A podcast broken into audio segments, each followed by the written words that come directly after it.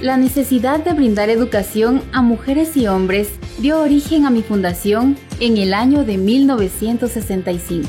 Con la fundación de la Federación Guatemalteca de Escuelas Radiofónicas FEGER, se alfabetizó a más de medio millón de personas por medio de la radio. FEGER, comunicando buen vivir. Radio FEGER 1420 AM presenta el siguiente programa.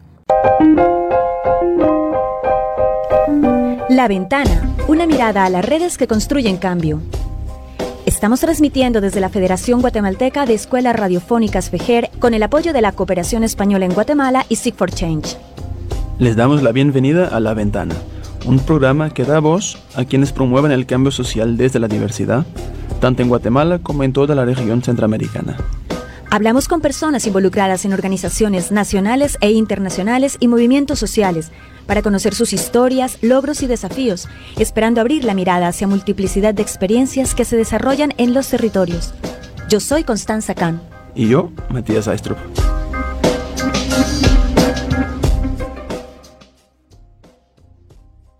Muy buenas tardes, bienvenidas y bienvenidos a una nueva versión de nuestro programa La Ventana. Estamos transmitiendo desde FEGER en la 1420 AM.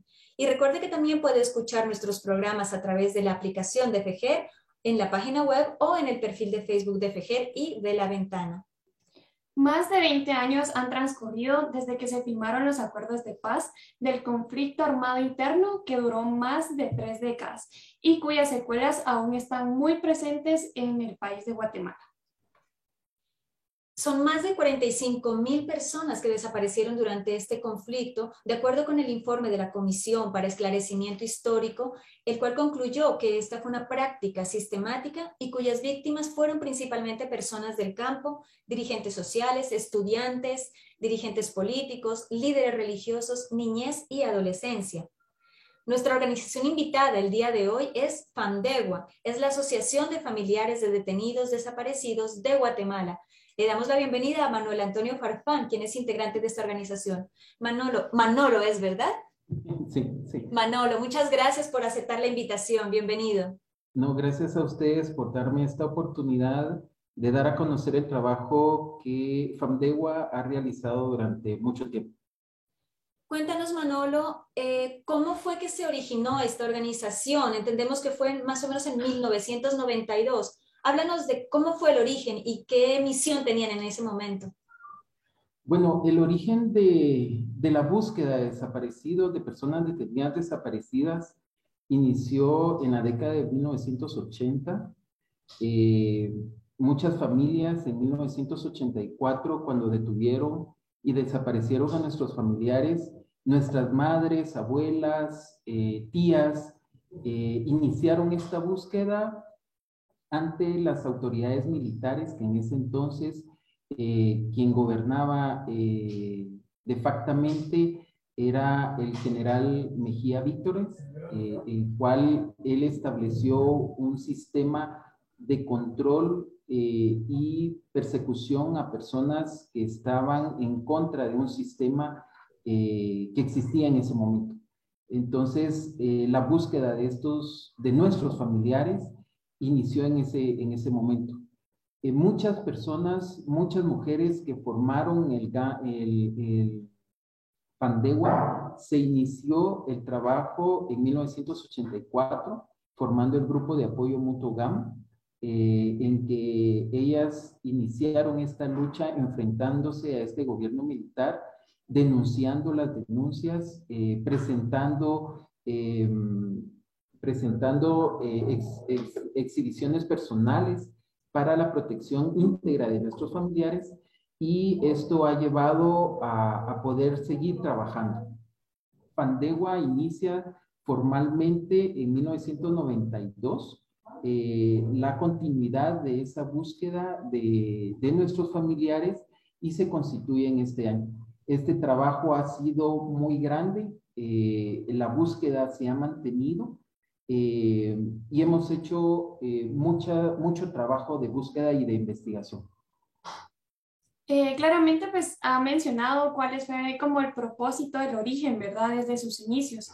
pero al transcurrir los años, ¿cómo ha sido ese proceso de evolución en el, en el propósito, verdad? ¿Cómo es que ahora abordan ese propósito en la organización? Siempre se ha mantenido la base de búsqueda de nuestros familiares. Eh, creo yo que eso es lo que se ha mantenido presente. Eh, nosotros no podemos eh, borrar, olvidar a nuestros familiares.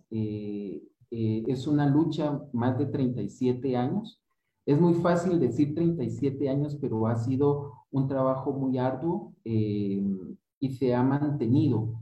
Esto ha sido como un traslado también de, lucha de las mujeres que iniciaron el trabajo en, el grupo de apoyo mutuo, después fundaron eh, FAMDEGUA. Muchas de estas mujeres han fallecido, eh, otras están muy enfermas y ahora nosotros como hijos, como sobrinos, asumimos esa responsabilidad manteniendo siempre la base y lo fundamental de, la búsqueda, que es encontrar eh, a nuestros familiares. Entonces, ese cambio generacional para Fandego ha sido muy importante porque se ha mantenido esa línea de trabajo, de búsqueda, de investigación y específicamente el trabajo hacia eh, la búsqueda de la verdad y la justicia.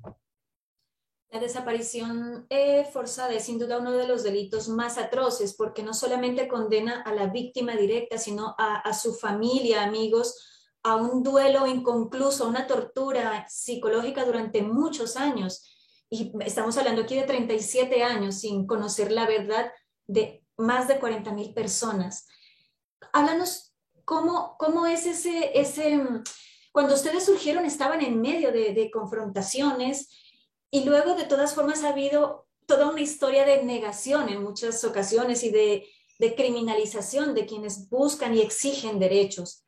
Para ustedes, ¿cómo ha sido esa experiencia? Eh, ¿Quiénes los han apoyado? ¿Quiénes han, rechazado esas reivindicaciones en cuanto a temas de derechos? Ha sido muy difícil eh, porque en el momento que se dan las capturas, se denunciaron públicamente a nivel nacional e internacional quiénes eran los responsables de estos hechos. Siempre lo hemos dicho eh, de frente, ha sido el ejército de Guatemala. Tenemos pruebas contundentes de que el ejército de Guatemala ha realizado este desleable eh, violación, como bien lo dices tú, es algo que tanto le afecta a la víctima porque es capturada, retenida ilegalmente, no es llevada a tribunales para que se le escuche, se le juzgue y se le condene. Eh, y aparte la familia eh, que mantiene esa angustia, eh, ese miedo, existe miedo, ese terror de que puedan llegar nuevamente o acosarlos para poder tener nueva información y el ambiente comunitario señalado porque estaba en, en algo malo o porque no estaba haciendo lo correcto.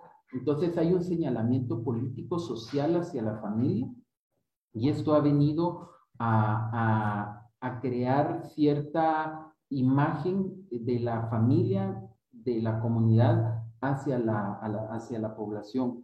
Ha sido muy difícil. Eh, hemos demostrado como organización que el ejército es el responsable de estos hechos. Eh, nuestra organización se ha basado en la búsqueda de nuestros familiares en cementerios clandestinos. Considero que somos la organización que se ha, ha tenido el valor de poder ingresar a instalaciones militares para hacer exhumaciones y hemos encontrado a personas que han sido detenidas desaparecidas y han, sido, y han podido ser identificadas y poder entregar a las familias y poder cerrar así ese círculo eh, de dolor y de angustia. Creo yo que para nosotros como organización eso es lo más importante, el poder acompañar a los familiares, el de poder trabajar con ellos, la investigación, poderlos encontrar y poderlos, em, poder entregar eh, su cuerpo, su osamenta hacia la familia. Eh, nuestro trabajo ha sido mucho, 37 años.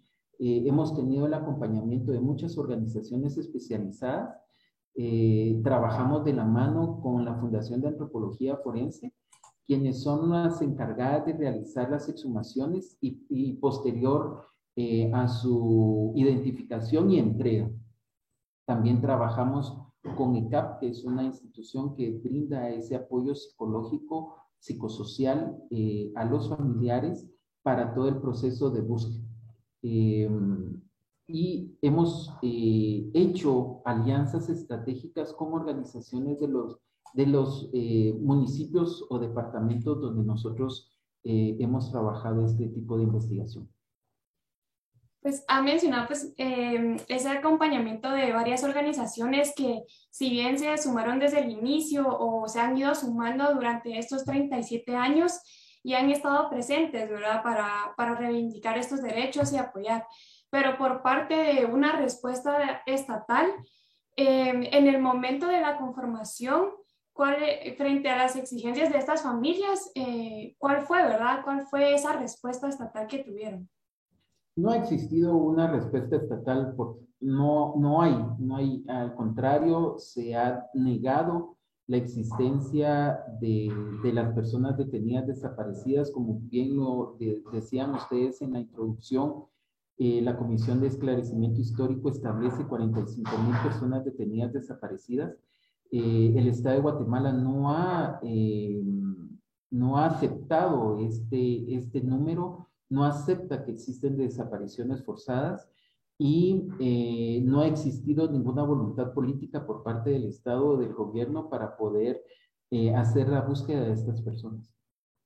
Sin embargo, hay voces internacionales que, apoyan esto, estas investigaciones, que mm, respaldan el trabajo que se está haciendo para visibilizar estos casos y hacer también procesos judiciales internacionales. Cuéntanos cómo es esa comunicación con ese nivel internacional frente a estas violaciones de derechos humanos. Sí, nosotros como organización, al momento de hacer las denuncias a nivel internacional, eh, las hacemos ante el sistema interamericano. Nosotros tenemos eh, el acompañamiento de CEGIL, que, que, son nuestros abogados internacionales, y con ellos eh, hemos presentado casos de violaciones a los derechos humanos tanto en casos de desaparición forzada como eh, casos de violaciones a los derechos humanos. Eh, en, ante el sistema interamericano tenemos los casos de las dos R's, que es una masacre que se realizó en diciembre, el, 7, eh, el 6 y 7 de diciembre de 1982, en Las Cruces, en Petén, donde se realizó eh, la masacre de aproximadamente 200 personas, eh, las cuales eh, se enterraron algunas personas vivas. De hecho, el primer niño que se tira al pozo lo tiran vivo. y este, se realiza la exhumación y se demuestra que hubieron más de 200 personas asesinadas en esta masacre este es un caso emblemático para nosotros y que ha aportado mucho al sistema de justicia nacional, em, ya que llevamos varios procesos ya eh, con sentencias condenatorias a escaibiles responsables de estos hechos. Y eh, estamos ahorita en este proceso todavía eh, teniendo a dos personas detenidas, excaibiles, que fueron eh, extraditadas el año pasado y este año para poderle dar seguimiento a la investigación. Eh, también tenemos el caso de Josefinos, que es una masacre que se realizó en 1982 muy cerca de las R's, en febrero de, perdón, en abril de 1982, donde el ejército ingresa a la aldea y eh, masacra a, a niños, mujeres y hombres eh, ahí hay un gran desplazamiento al interno y al externo del país de, estas, eh, de esta población. Y eh, ahorita lo acabamos de presentar ante la Corte Interamericana de Derechos Humanos. Esperamos que la sentencia pueda salir ahorita en el mes de, de septiembre. y el caso del diario militar, que somos querellantes en el caso, eh, se presenta ante la Corte Interamericana y eh, somos eh, parte peticionaria en, en este proceso eh, a nivel sistema interamericano, pero también eh, somos creyentes en el proceso a nivel nacional.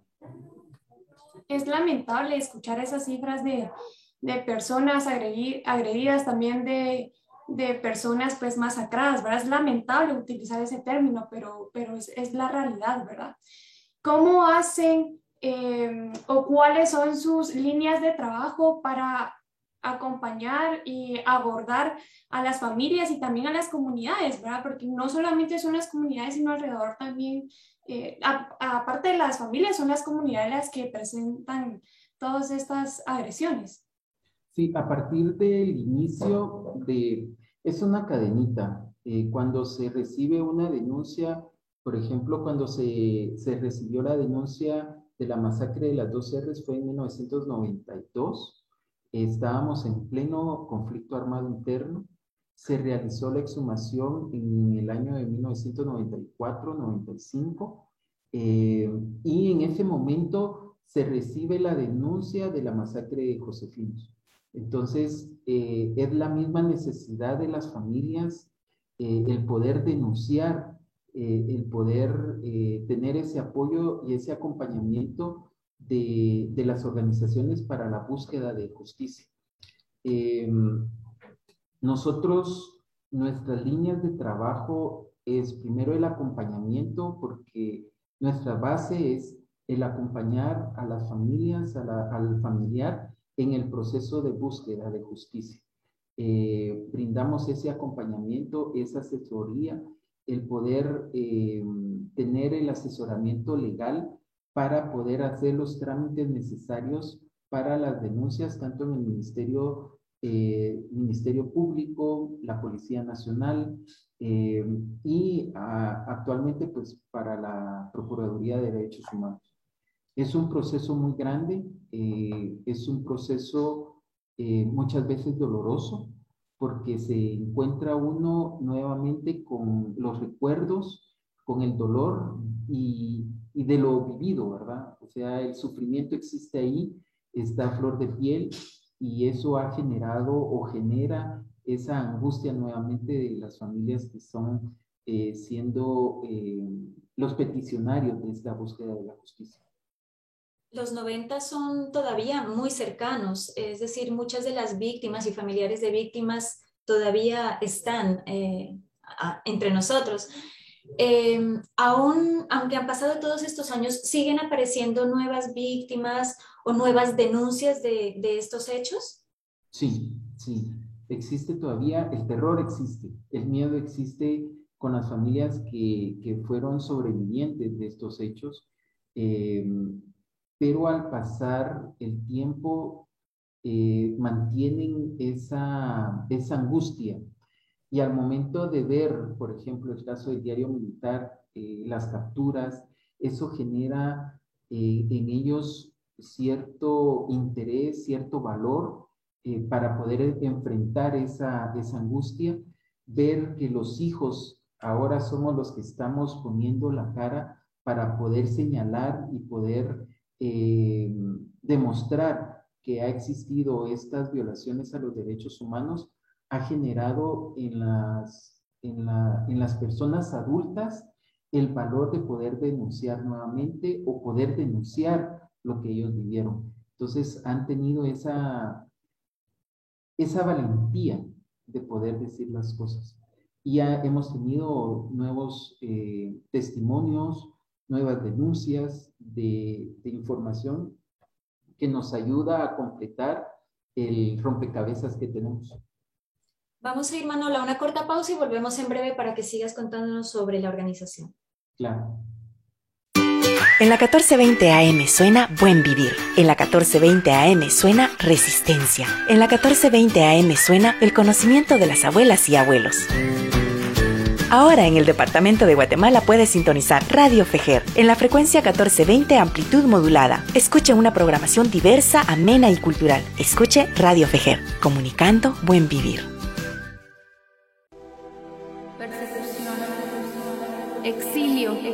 asesinatos, desaparición forzada.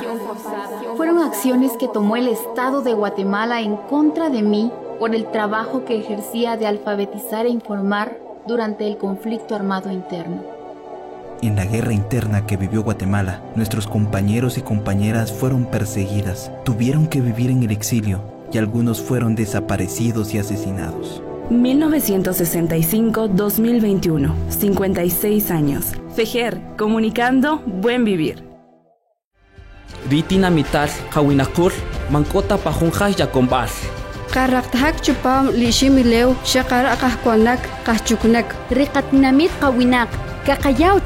rechunaqatalub anik. Qoqanoqip'al qetamap'al rechriqatit riqamam. Xukuje ek'i riqatzij ajojoq mayaptaqb'naq uqk'olaj chqanq k'utuj A nivel mundial, existen más de 476 millones de pueblos indígenas que habitan en más de 90 países en el mundo. En Guatemala, tres pueblos indígenas conviven entre ellos y hablan 25 idiomas. Este es un mensaje de la Federación Guatemalteca de Escuelas Radiofónicas, FEGER, y esta emisora. La Federación Guatemalteca de Escuelas Radiofónicas, FEGER, felicita a una más de sus radios afiliadas, FM Tierra 95.9 FM, por arribar a un aniversario más de vida radiofónica, informando y difundiendo comunicación para el buen vivir. Nuestras felicitaciones en nombre de cada una y cada uno de los que hacemos posible FEGER, comunicación para el buen vivir. Estamos de regreso en la ventana con Manolo Farfán. Él es, eh, hace parte del equipo de la organización Fandegua nos venía contando sobre el, origen de la organización y cómo muchas familias, muchas personas, aún más de 30 años después, siguen sufriendo eh, en su carne propia eh, los vejámenes de, que dejó la guerra. Háblanos un poco, Manolo, sobre la legislación existente a nivel de Guatemala. ¿Existe una, legislación garante de los derechos de, de, estas víctimas, de las víctimas de desaparición y de sus familiares? Lamentablemente no. Eh, este nuevo gobierno, eh, bueno, a partir de los acuerdos de paz se establecieron instituciones que pudieran garantizar eh, a las víctimas del conflicto armado interno el poder investigar y poder eh, dar seguimiento al proceso de una garantía de reparación digna. Eh, lamentablemente este, este gobierno ha destrozado todo lo que se pudo lograr en los acuerdos de paz, eh, desmantelando eh, la institucionalidad de la paz, cerrando el Programa Nacional de Resarcimiento, eh, la COPREDE, que era una organización, una instancia donde eh, representaba al Estado ante el sistema interamericano y que le daba respuesta y seguimiento a las sentencias tanto de la Corte Interamericana como de la Comisión Interamericana. Eh, nosotros al momento de ver esta situación, a nosotros nos preocupó mucho porque la información que existía de los casos, de las denuncias, la papelería, eh, los informes que habían de cada uno de los familiares que habían entregado esta documentación, no teníamos la certeza en dónde se iba a, a ubicar, cómo se iba a trasladar el resguardo de esa información. Eh, a nosotros nos ponía en un grave aprieto porque consideramos que, que no había un respaldo del Estado hacia las víctimas del conflicto armado interno. En ningún momento el Estado de Guatemala o el gobierno de Guatemala se sentó con, las, con los representantes de las familias para poder explicar cómo se iba a hacer el traslado de información, cómo se iba a resguardar esa información y eh, se hizo en un total eh, clandestinidad. Posteriormente eh, se, dio a conocer que se estaba eh, trasladando toda la información al Ministerio de, la, de Desarrollo eh, y la conformación de la COPAD, que actualmente es la que está representando al Estado ante el sistema interamericano y le está dando seguimiento a los casos de violaciones a derechos, donde la Corte Interamericana establece responsable al Estado de Guatemala. Entonces, realmente no existe una legislación que garantice a la población que ha sido eh, víctima del conflicto armado interno eh, durante el, el conflicto Sabemos que pues en términos de legislación pues también es triste ver que, que todavía no se cuenta con, con, ese apoyo, ¿verdad? Con ese respaldo, pero, pero ahí es donde entran ustedes y, y, dan esos esfuerzos en conjuntos. Entonces, ¿de qué trata esa iniciativa de ley sobre la cual están trabajando, sobre la cual están poniendo sobre la mesa para, para poder seguir adelante? En el caso de la, de la búsqueda de personas detenidas desaparecidas, la 3590, eh, es una ley, es una propuesta ley que se inició en 1985, cuando eh, el grupo de apoyo mutuo GAM eh, solicitaba al Estado el que se formara una comisión de búsqueda para eh, la identificación de las personas detenidas desaparecidas pero lamentablemente se ha tenido muchos tropiezos, han avanzado muy poco en la conformación de esta comisión. Está ahorita eh, en una tercera lectura, se hicieron algunas modificaciones en el 2017. se espera una tercera lectura para poder ya ponerla a, a, a trabajar, pero lamentablemente esto ha venido a tener un desfase muy grande. O sea, desde el 2017 para el 2021 eh, ha habido mucha, eh, ya es muy ambigua esa ley. Entonces, a nosotros nos preocupa el que podamos tener una ley el cual no nos va a ser de utilidad para la búsqueda de. Eh, vemos con preocupación que también eh, la experiencia que tenemos como organizaciones de acompañamiento ya no estarían fortalecidas porque se nos estaría vetando esa, esa, ese trabajo de búsqueda que nosotros hemos realizado durante más de tres décadas. La impunidad es, sin lugar a dudas, un enorme problema en toda América Latina para este tipo de casos y cada logro abre puertas, no solamente para las víctimas, sino para la humanidad en general. Hablabas antes de los casos como las dos R's, que logró una condena histórica a cuatro caibiles, ¿verdad? Y a un teniente del ejército. ¿Esto qué significa eh, en términos de incidencia en legislación a nivel nacional? ¿Y, qué significó también para las familias eh, que, que, fueron víctimas en este, en este atroz hecho? Creo yo que estos casos de justicia transicional eh, hacen un, una, un, un paro hacia el sistema de justicia, porque se tienen que enfrentar eh, a, a, esta situación, a poder eh, juzgar violaciones a los derechos humanos que posiblemente no están tipificados en la ley eh, o en el sistema judicial.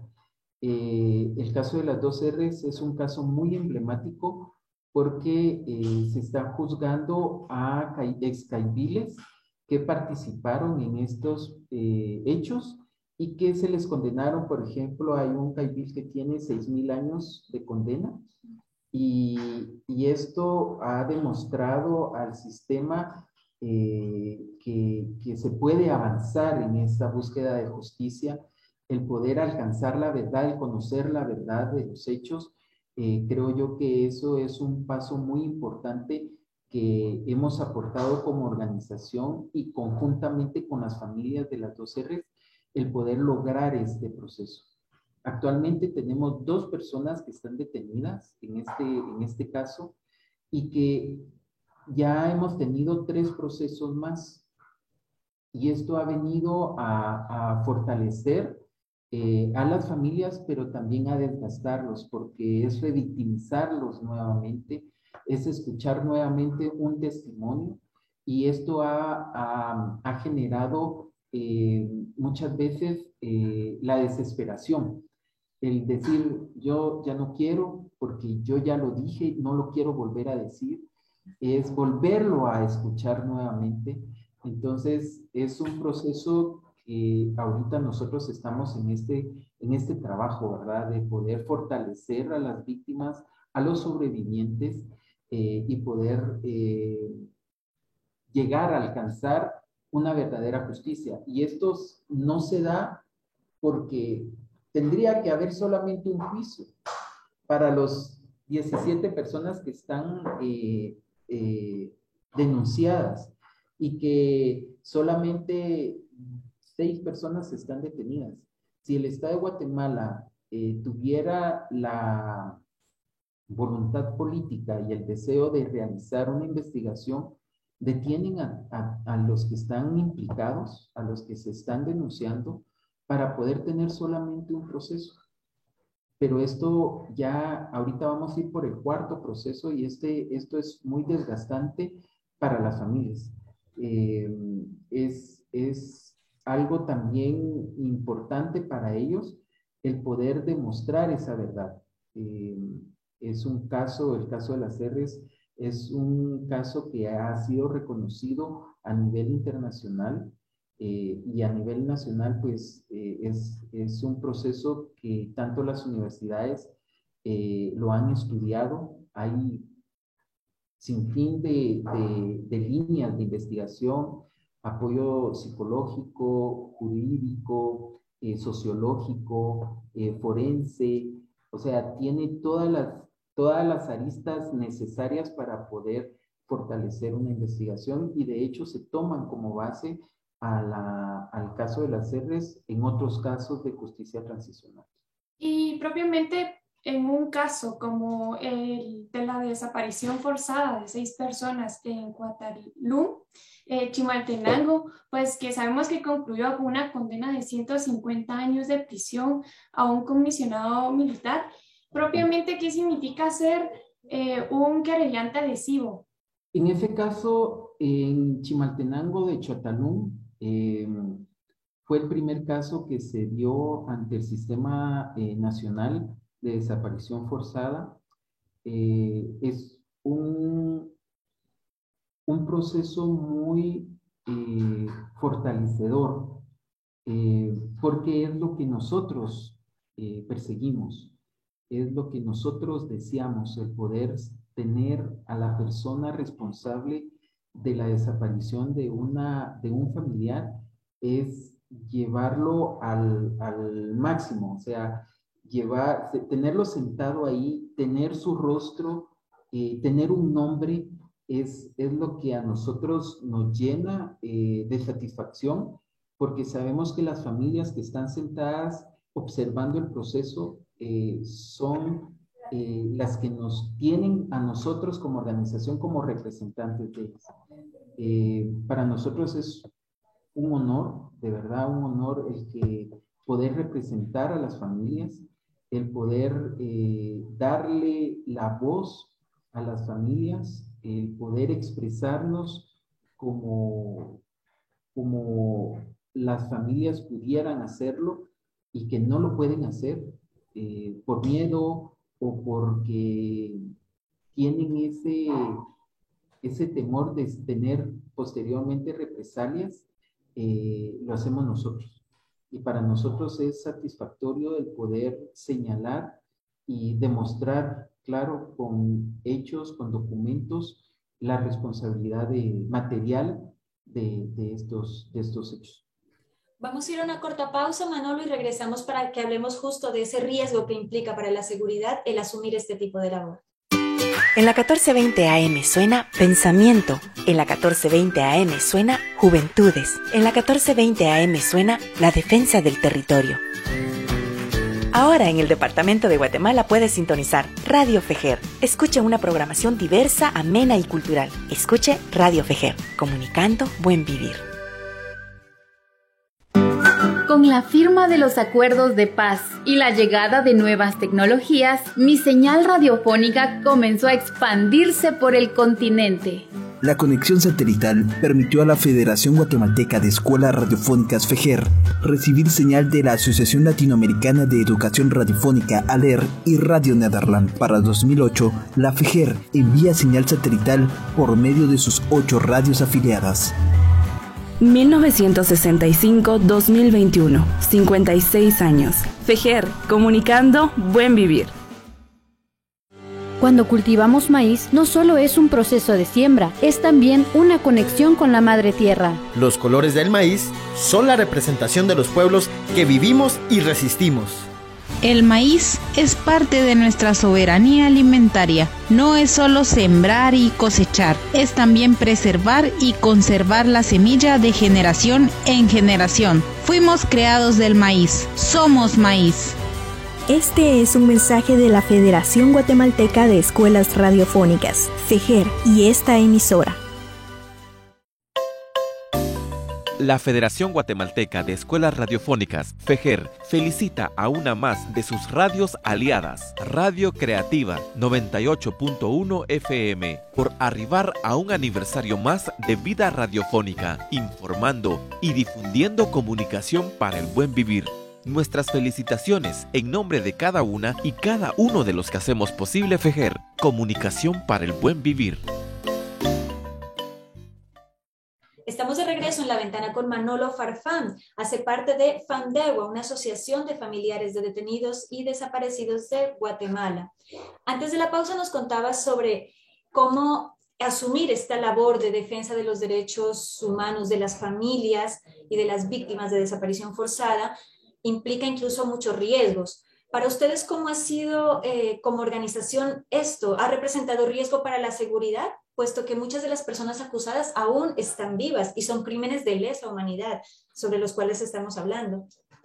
Sí, eh, nuestra organización ha sido allanada varias veces, hemos tenido persecuciones, eh, hemos tenido, bueno, tenemos todavía las medidas de resguardo por parte de la Corte Interamericana y sí mantenemos nosotros alertas en los procesos en, en los que estamos, en las búsquedas que, que trabajamos. Eh, mantenemos siempre eh, las medidas de resguardo tanto para el equipo de trabajo como para las familias que se ven implicadas en los procesos. Eh, mantenemos comunicación con organizaciones que nos brindan ese asesoramiento, tanto a nivel nacional como a nivel internacional y, vemos eh, con mucha preocupación, eh, por ejemplo, ahora con el caso del diario militar, el tema de la ley de amnistía, eh, a nosotros nos preocupa mucho porque sería como liberar a las personas que ya están detenidas, sentenciadas y poder esto tener repercusiones a la institución tanto para, las, para el personal como para la misma, eh, la misma institución. Y ya habíamos como abordado el, el tema internacional, ¿verdad? De, de esa ayuda que, que, también reciben, pero desde la perspectiva y desde el apoyo de, de, los entes de cooperación y las organizaciones de derechos y pues de acceso a la justicia que acompañan a, a Fandegua, ¿cómo, ¿Cómo lo hacen, verdad? ¿De qué manera apoyan a, a Fandemo? Hay varias formas. Eh, la primera y la, la, la, que a nosotros nos ha aportado mucho es las organizaciones las vemos como una ventana de denuncia a nivel internacional, el poder informar a, a nivel internacional lo que está sucediendo aquí en Guatemala el poder eh, demostrar con información, con hechos, el trabajo que Fandegua ha realizado y que realiza en la búsqueda de desaparecidos y el tema de, violaciones a los derechos humanos. Eh, para nosotros es muy importante esa ventana porque nos da una puerta de comunicación de la realidad del país en la que vivimos. Eh, no es como lo están planteando el gobierno, eh, que se da la atención a la población que ha sido eh, víctima o que es sobreviviente del conflicto armado interno. nosotros demostramos todo lo contrario, el tema de la impunidad, como ustedes lo han mencionado, el tema de, de poder obstaculizar los procesos de justicia que a nosotros nos preocupa mucho el, el, que, el que podamos no avanzar en esos procesos. Para nosotros son importantes estas, este acompañamiento y este asesoramiento de organizaciones internacionales. Fandegua hace parte del grupo de trabajo contra la desaparición forzada en Guatemala. ¿Qué papel tiene en este espacio que está conformado por múltiples organizaciones como el Centro Internacional para Investigaciones en Derechos Humanos, el Grupo de Apoyo Mutuo, etcétera? Cuéntanos cómo, cómo se insertan ustedes en esta dinámica. Nosotros como parte de la mesa de trabajo eh, aportamos eh, información eh, toma de decisión, eh, cómo se va a trabajar, cómo se va a plantear la propuesta ley. Eh, ese ha sido el papel de Fandewa. como lo mencioné al inicio, Fandewa, su principal misión y visión es la búsqueda de personas detenidas desaparecidas y vemos con mucha, mucha pasión el, el, el tema de, de poder en la, tener en la legislatura nacional eh, una comisión para la búsqueda de personas detenidas desaparecidas. ¿De qué manera ustedes se articulan con otras dinámicas en América Latina? Por ejemplo, en, Colombia hay bastantes procesos y organizaciones de reivindicación de, de derechos humanos por personas desaparecidas, que eh, el conflicto es recientemente, entre comillas, terminó en Colombia, ¿no? Ustedes llevan una experiencia de casi 40 años en esta lucha, o por ejemplo Chile o Argentina, ¿de qué manera ustedes se articulan con estas otras dinámicas que comparten desafortunadamente este, este tipo de, crímenes, de experiencias? Como bien tú lo dices, nosotros llevamos más de 37 años, 40, 40 años de avance, podríamos decirlo de esa forma, en la búsqueda de personas detenidas desaparecidas eh, en algunas ocasiones nos han eh, buscado organizaciones, por ejemplo, de Colombia, eh, para poder transmitirles, dar a conocer los procedimientos o las acciones que nosotros hemos realizado en la búsqueda de.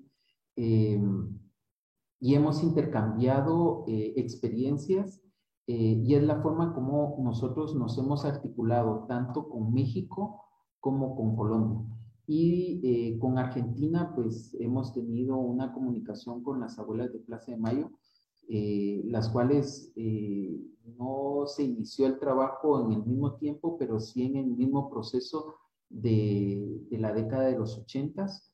Entonces se ha tenido esa comunicación y hemos intercambiado algunas veces acciones. Em, ¿Cuáles han sido también como esos desafíos, verdad? De que deben enfrentar propiamente como organizaciones que buscan la verdad y la justicia en contextos, pues donde sabemos que, vivimos en, un, en una nacionalidad con, con discurso, ¿verdad? Propiamente nacionalista y que incluso que estas violaciones sucede, sucedieron y que están documentadas pero que aún así eh, siguen recibiendo esos desafíos, ¿verdad? ¿Cuáles han sido? Creo yo que cada, cada época ha sido un desafío eh, diferente. Cuando se inició la búsqueda de nuestros familiares, estábamos en un gobierno militarizado eh, y era evidentemente demostrado. O sea, el ejército era el dueño y señor de todo el proceso de todo, eh, no existían garantías eh, y el enfrentamiento hacia con ellos era eh, de frente, o sea, era demostrar, denunciar que ellos eran responsables de estos hechos. Actualmente es el mismo formato, pero solapadamente.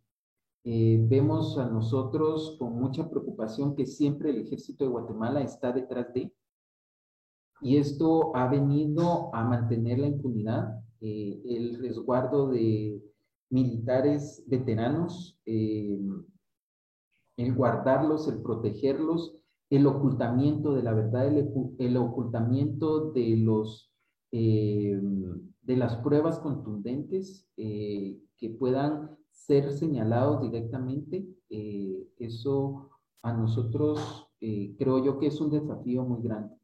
Eh, nosotros creo yo que lo hemos avanzado, hemos avanzado en ese tema al descubrir en instalaciones militares cuerpos de personas que han sido desaparecidas.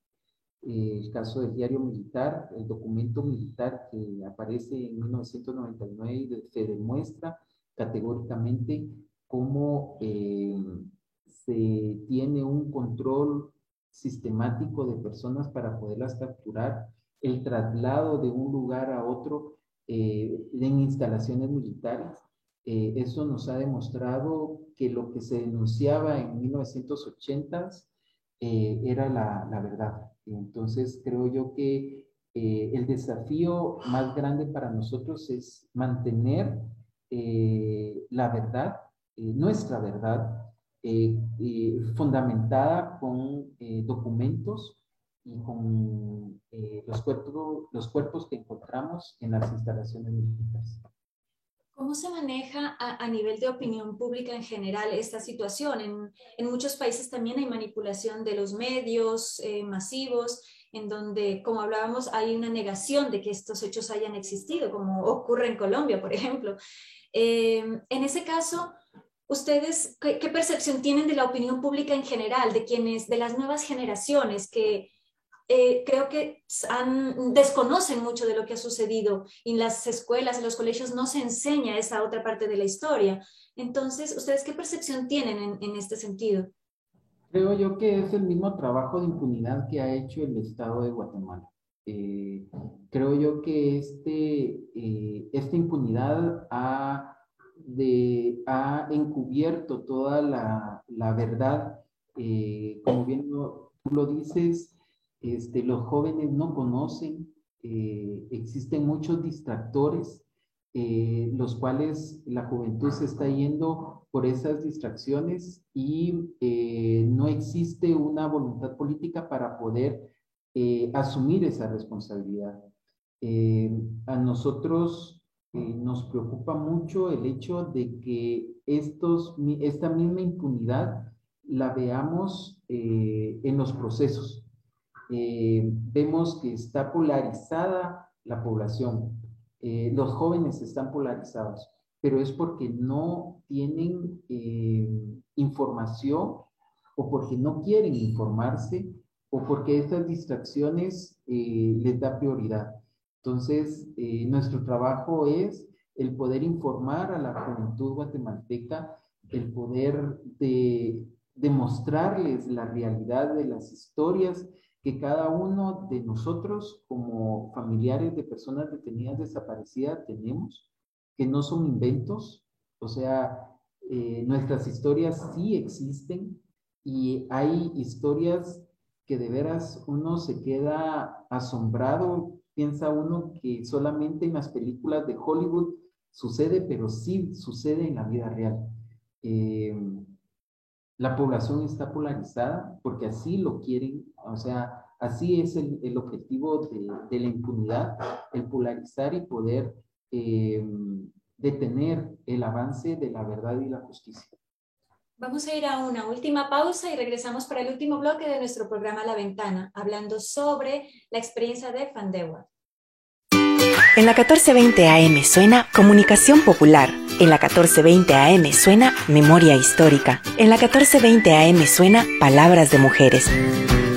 Ahora en el Departamento de Guatemala puedes sintonizar Radio Fejer. Escuche una programación diversa, amena y cultural. Escuche Radio Fejer, comunicando buen vivir. En una era llena de tecnología y nuevas formas de comunicación, mantengo firme la misión de seguir brindando educación, información de calidad y entretenimiento con una mirada comunitaria. FEJER ha sido, es y seguirá siendo parte del buen vivir de los pueblos. 1965-2021, 56 años. FEJER, comunicando buen vivir. Mis hijos tenían que estudiar y salir adelante. Iba en busca de un trabajo para educarlos. Mi hermana me dijo que solo iba a ir un tiempo, que regresaría con nosotros. El 22 de agosto de 2010 fueron asesinadas 72 personas migrantes en San Fernando, Tamaulipas, México, por el cartel denominado Los Zetas. Se conmemora sus vidas, se exige a los estados condiciones de vida dignas y justicia para las familias de las víctimas. Por el derecho humano a migrar. Este es un mensaje de la Federación Guatemalteca de Escuelas Radiofónicas, FEGER, y esta emisora. La Federación Guatemalteca de Escuelas Radiofónicas, FEGER, felicita a una más de sus radios afiliadas, La Voz de Atitlán, 101.9 FM, por arribar a un aniversario más de vida radiofónica, informando y difundiendo comunicación para el buen vivir.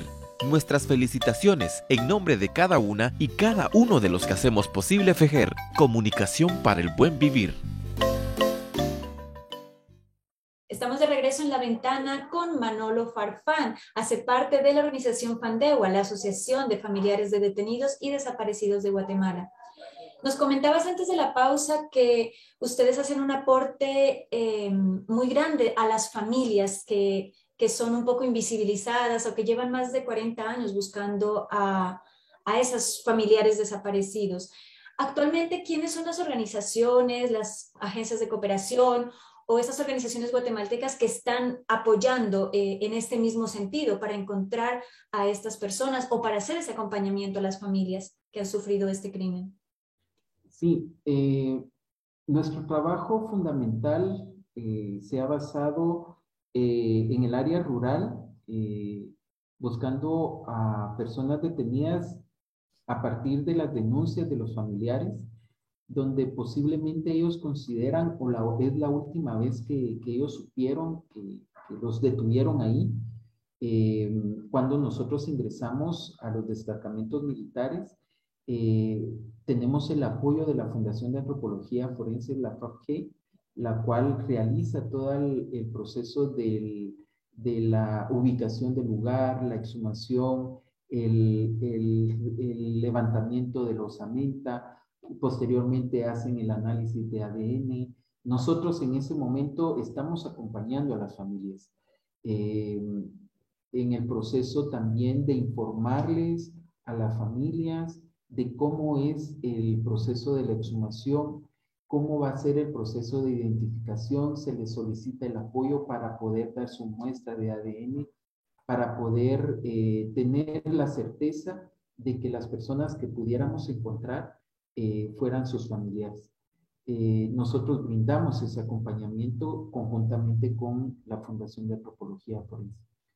Por otro lado, también tenemos el acompañamiento de la de CAP, que nos brinda ese acompañamiento psicosocial eh, para poder fortalecer a las familias, a los familiares y a las mismas comunidades de poder eh, recibir o trabajar eh, una investigación en la búsqueda de. Eh, también tenemos el, el, acompañamiento de asesoramiento legal del bufete de abogados de derechos humanos, quienes son nuestros representantes y quienes son abogados de Fandewa y que trabajamos en conjunto tanto los casos que se van a, ante, el sistema de justicia como a los, que, eh, los procesos que tenemos de exhumación para poderlos presentar ya como eh, procesos ya judicializados. Em, nosotros mantenemos esa comunicación exclusivamente con ellos, que somos los que eh, articulamos la, el asesoramiento y acompañamiento a familiares. ¿Cómo trabajan ustedes con organizaciones comunitarias? Hablabas que, trabajan en, territorios donde en general es población indígena, que fueron bastante víctimas de, todos estos crímenes en el marco del conflicto armado. Ahí, aparte del miedo histórico, también hay una diferencia cultural. Eh, muchos no, hablan eh, español. Eh, hay una serie de, diferencias, de complejidades culturales que hacen también que, estas familias y estas personas eh, no puedan acceder a, su derecho a la verdad, a la justicia y a la reparación. ¿Ustedes cómo trabajan con, estas personas, con estas organizaciones comunitarias? Al momento de tener nosotros el acercamiento con las familias, eh, también tratamos de ubicar a organizaciones que son parte de las comunidades Eh, y este acercamiento lo hacemos también con traducciones. En el caso de Creonpaz, nosotros eh, tenemos el acompañamiento de, de, personas que nos traducen a los idiomas que están en el lugar eh, y podemos tener esa comunicación de doble vía. trabajamos de esa forma, tanto talleres de información, talleres de fortalecimiento, eh, el acercamiento con la Fundación de Antropología es de esa misma forma. Eh, el poder tener a una persona que nos pueda traducir, eh, como bien tú lo dices, es una limitante muy grande para poder tener la información y el acercamiento hacia las familias. la mayor parte de las, del trabajo que se ha hecho por parte de Fandegua ha sido en el departamento de Petén, en el departamento de Izabal, eh, Alta y Baja Verapaz, eh, Chiquimula, Guatemala y una parte de, Chimaltenango. Entonces, nosotros tenemos ese acercamiento en esa forma, eh, en esa logística de, de poder trabajar con las comunidades, con las familias. Me llama mucho la atención lo que comentábamos hace un momento de esta poli, de, esto que, que, marcan en las nuevas generaciones, ¿verdad? Que no tenemos como esa historia o esa memoria eh, social, ya sea que porque pues eh, nos han bloqueado o tal vez me incluyo en la generación, tal vez no hemos prestado como mucha atención en ello, pero ¿cómo hace Fandegua para, para llegar ¿verdad? Para tratar de, de, usar esas estrategias y llegar a esta nueva generación que, que, debe conocer esta memoria social para, porque como dicen, ¿verdad? Si conocemos nuestro pasado, eh, sabemos qué pasa en nuestra presente y podemos accionar en el futuro, ¿verdad? De hecho, cuando nosotros llegamos a las comunidades, eh, también trabajamos con jóvenes para poderles informar eh, y poderlos formar mucha juventud no conoce acerca de, lo que sucedió en su comunidad, tanto por el miedo de que las familias no lo han expresado, no lo han comunicado, eh, como también que las nuevas generaciones o las nuevas personas que llegan a la comunidad no lo conocen. Entonces tratamos de tener un acercamiento con los jóvenes, con los niños, eh, eh, adolescentes, para poderles informar de lo que sucedió en su comunidad.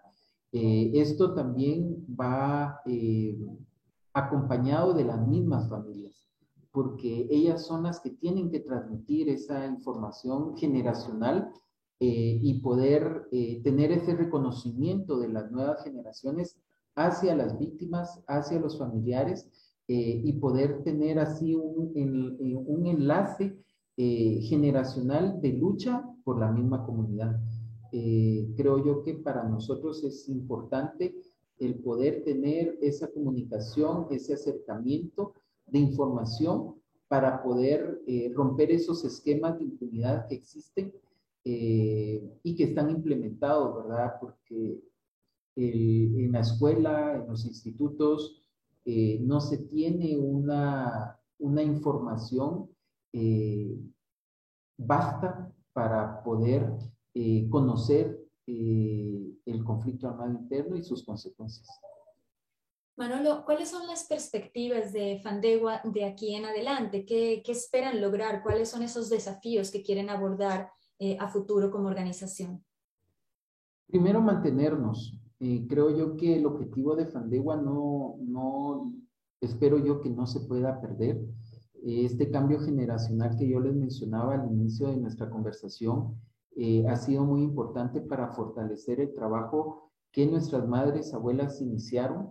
Eh, es un desafío muy grande eh, el poder informar a los, a los hijos, a los nietos, a los sobrinos de las familias que puedan incorporarse al, al proceso de búsqueda. el poder llevar adelante la lucha en contra de la impunidad, eh, todos los obstáculos que está colocando el Estado de Guatemala, la ley de ONGs, la ley de amnistía, que son procesos para nosotros eh, eh, que mantienen el muro de la impunidad y que no vemos nosotros como un apoyo hacia las víctimas del conflicto armado interno.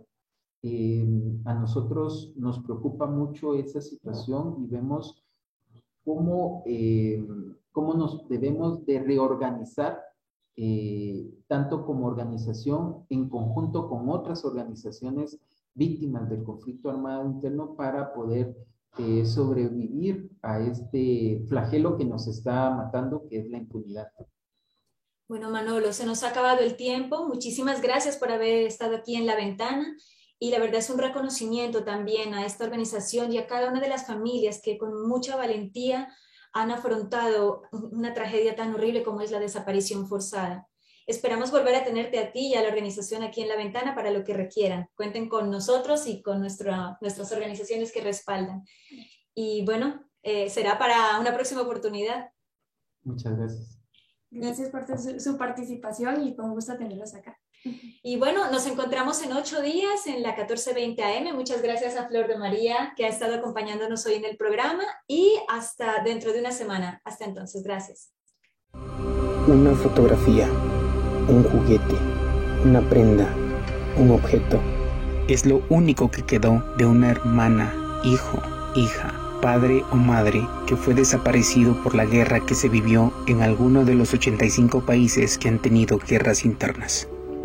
Guatemala durante la guerra interna registró más de 45 mil personas desaparecidas, entre ellas 5 mil niñas y niños, según el informe Guatemala Memoria del Silencio presentado por la Comisión para el Esclarecimiento Histórico. A más de 20 años de firmada la paz, la pregunta sigue siendo, ¿dónde están? Nos negamos al olvido. Este es un mensaje de la Federación Guatemalteca de Escuelas Radiofónicas, FEGER, y esta emisora. La Ventana, una mirada a las redes que construyen cambio.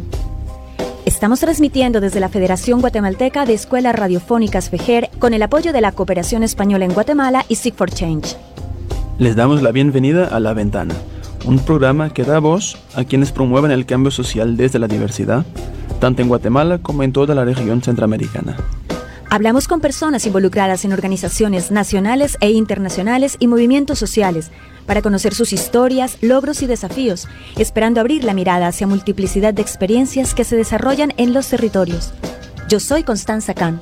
Y yo, Matías Aistrup.